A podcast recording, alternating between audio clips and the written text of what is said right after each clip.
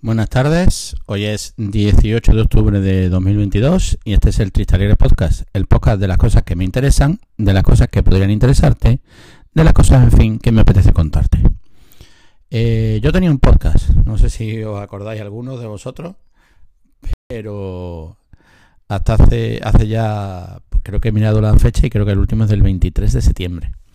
Eh, casi un mes, casi un mes en el que no he grabado pues fundamentalmente por lo que no grabo siempre, por no encontrar el, el, momento idóneo en el que en el que en el que sacar el micrófono y grabar. Además, bueno, en fin, eh, historias varias. Eh, el tema de micrófono, eh, la última vez pues he estado grabando con el con el pequeño micrófono de corbata. A ese micrófono se le rompió la solapa. Eh, todavía no estamos instalados del todo, aunque ya llevamos casi un mes, menos de un mes, por aquí. Eh, creo que nos vinimos el 19 o el 20 de septiembre. Eh, no estamos del todo instalados cómodamente en, la casa. Es decir, aún no hay. El estudio todavía está sirviendo básicamente como, como trastero y como habitación de, de, de dejar cosas. Mientras eh, organizamos todo lo demás. Y eh, por lo tanto, pues no he podido instalar ahí el, el micrófono Samsung. Samsung. Y bueno, pues mm, no me gusta andar por la calle con el, con el Rode Lavalier, con lo cual, bueno, pues era muy, muy complicado grabar. Además, bueno, varias historias personales de, situaciones médicas, etcétera, que han impedido que, que pudiera estar solo como para, para dedicar 10-15 minutos a grabar. Eh, voy a hablar de, una serie hoy. Una serie, bueno, habréis escuchado hablar durante prácticamente el mes y medio que ha durado su, su emisión. Eh, habéis oído hablar mucho de ella. Pero bueno, quería yo dar mi, mi opinión al final sobre lo que ha sido la serie, sobre lo que ha supuesto el fenómeno. Y bueno, pues, pues dar, mi, dar mi, mi opinión y mi, y mi idea sobre lo que ha, lo que ha estado ocurriendo. Eh, la serie a la que me refiero es, como habéis visto por el título del, podcast, Los Anillos de Poder, eh, El Señor de los Anillos, Los Anillos de Poder. La serie que estrenó Amazon Prime Video creo que a finales de agosto y que llegó a su, a su término, su primera temporada, el, eh, pasado, el pasado viernes. antes de nada, ponernos en antecedentes. ¿De acuerdo? partimos de que El Señor de los Anillos es no voy a decir mi libro favorito, pero sin duda uno de mis libros favoritos.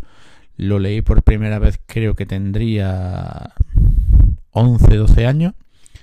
Eh, me aconsejaron que dejara de leerlo y que me pusiera con el Hobbit. Leí el Hobbit, luego volví a, retomar la lectura del Señor de los Anillos. Y es un libro al que he vuelto, ¿vale? Al que es cierto que hace tiempo que no, que no vuelvo a él, pero sí tuve una época prácticamente que, que quizás lo leía una vez al año o cada dos años. Eh, bueno, cuando se estrenaron las películas de Peter Jackson, mmm, Internet no estaba tan tan en boga como hoy, las opiniones en Internet no eran no eran lo que son hoy, pero sí, bueno, yo al ver las películas, pues no es que hubiera nada que me molestara, pero sí, bueno, había cambios con, de la película con respecto al libro, era inevitable. Eh, mucho más ocurrió esto con el Hobbit, que, ya Internet estaba en toda su, su gloria y eh, ahí no es que hubiera cambios, sino que ahí se añadían y se añadían y se añadían y se añadían cosas.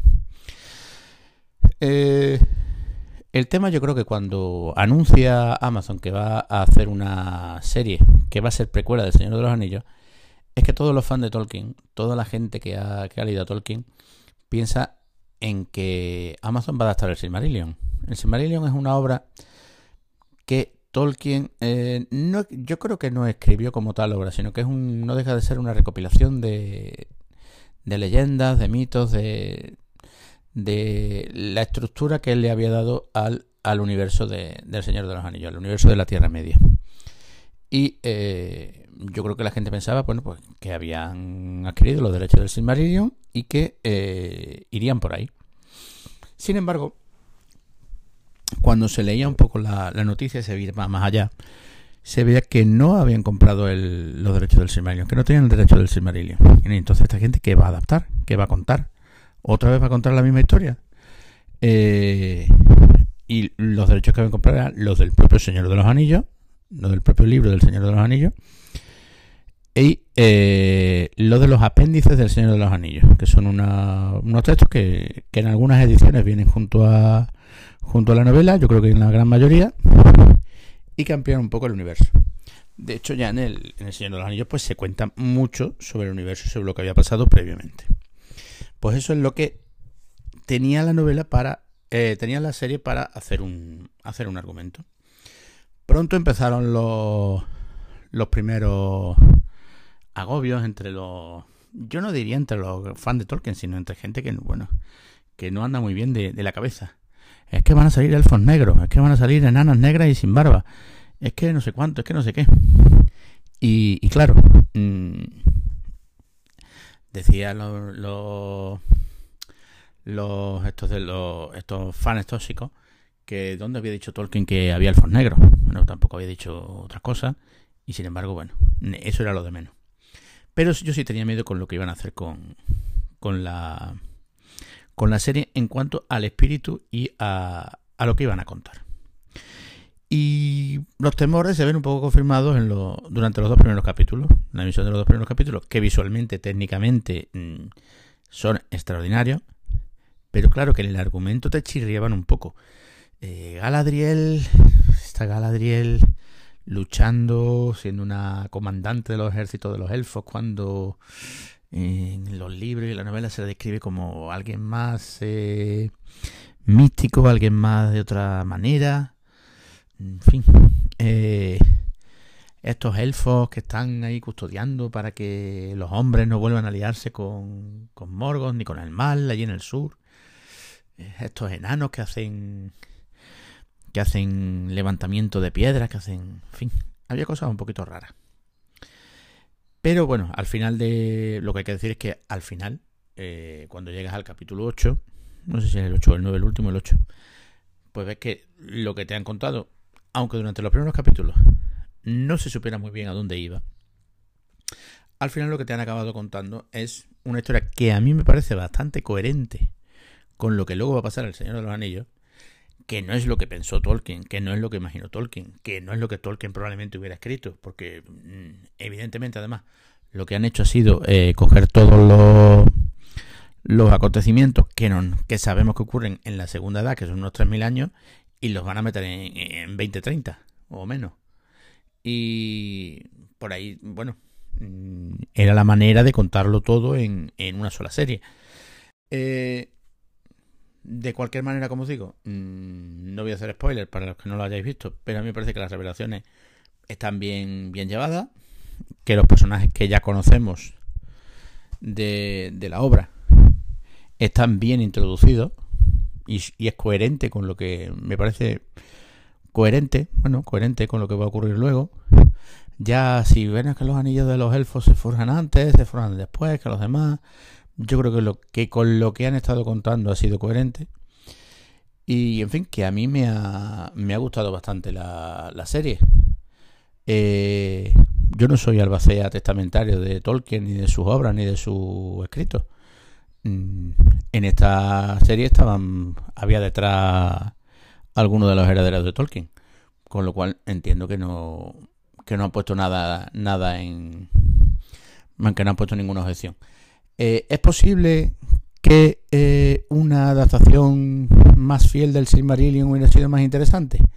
Pues sí y no, porque no deja de ser eh, un libro mítico, un libro de, mitos, un libro de, de leyendas muchas muy poéticas.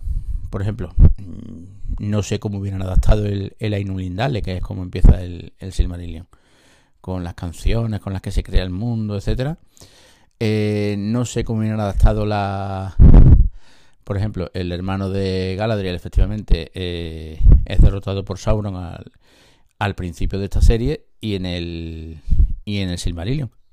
Pero en el Silmarillion lo derrota a través de una batalla de canciones no sé cómo lo hubiera, no sé cómo se hubiera visto en esta en esta obra. En definitiva, sobre todo, mm, y sobre todo a mí me tiene apasionado la, música. Tanto el tema principal de, de, Howard Shore, que ya hizo la banda sonora del Señor de los Anillos, como la, la de Bert McCreary, que, eh, que hace el resto de bandas sonoras, que es un habitual de bandas sonoras de serie de televisión, pero que creo que ha hecho una obra maestra con, con los temas de, de, los de los diferentes personajes. Nada más, parece que para ver la, la segunda temporada nos vamos a tener que ir a 2024-2025. Y pues tenemos ahí dos años para seguir discutiendo si Tolkien sí, si Tolkien no, si Tolkien hubiera dicho esto o Tolkien hubiera dicho lo otro. Sin más que decir, eh, como digo siempre, pues espero ser más regular. Hay muchas cosas que contar, la verdad. Y, y a ver si pudiéramos vernos mañana. Mañana es festivo en Marbella, con lo cual no se trabaja. Pero bueno, vamos a intentar estar ahí. Un saludo y hasta el próximo día.